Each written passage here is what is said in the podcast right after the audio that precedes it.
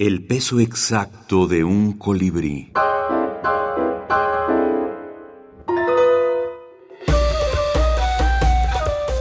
Autores de la minificción. Marco de Nevi. Excesos de pudor. Orgulloso de la belleza de su mujer, el rey Candaulo hizo entrar en la alcoba matrimonial a Giges, su favorito, para que viese a la reina desnuda y lo envidiase. Giges la vio y, en efecto, la envidia le nubló los ojos. La reina, sin perder su aire altivo, cosa nada fácil cuando se está sin ropa, se plantó frente a Giges y le arrojó a la cara esta verdad. Una mujer decente solo se muestra desnuda delante de su marido. Entonces Giges mató a Candaulo, se casó con la reina y ocupó el trono.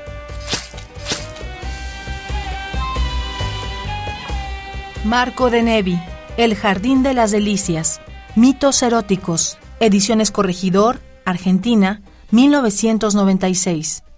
Y es importante conocer además que Falsificaciones no es el único libro de textos breves de Denevi, porque hay otro libro que es un ejemplo mucho más concreto de lo que es un libro temático de microficción. Me refiero a El Jardín de las Delicias, Mitos Eróticos, publicado en 1992. En la breve nota que encabeza el libro, Marco de Nevi nos cuenta que escribió esos relatos para su propia diversión y que más tarde se publicaron por insistencia de su editor. Nos encontramos, al igual que en falsificaciones, ante una escritura lúdica, ante un juego, un entretenimiento ficcional.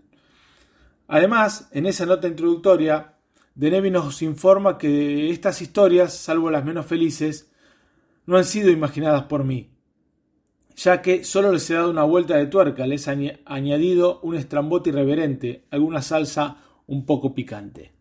Con esa afirmación, entramos de lleno en el amplio terreno de la intertextualidad, porque estos microrelatos no son más que eso, variaciones de mitos clásicos, recreaciones un tanto picantes de esas historias mitológicas, motivo por el cual se pide, pero no se exige, un cierto bagaje del lector, un papel activo y participativo en el acto literario, porque de Nevi se mete de lleno en los mitos, en la mente de sus personajes, e imagina sus sensaciones, sus pasiones y sus pensamientos. En cierto modo, humaniza a los dioses, los baja del Olimpo, los vulgariza. Dicho de otro modo, nos los acerca.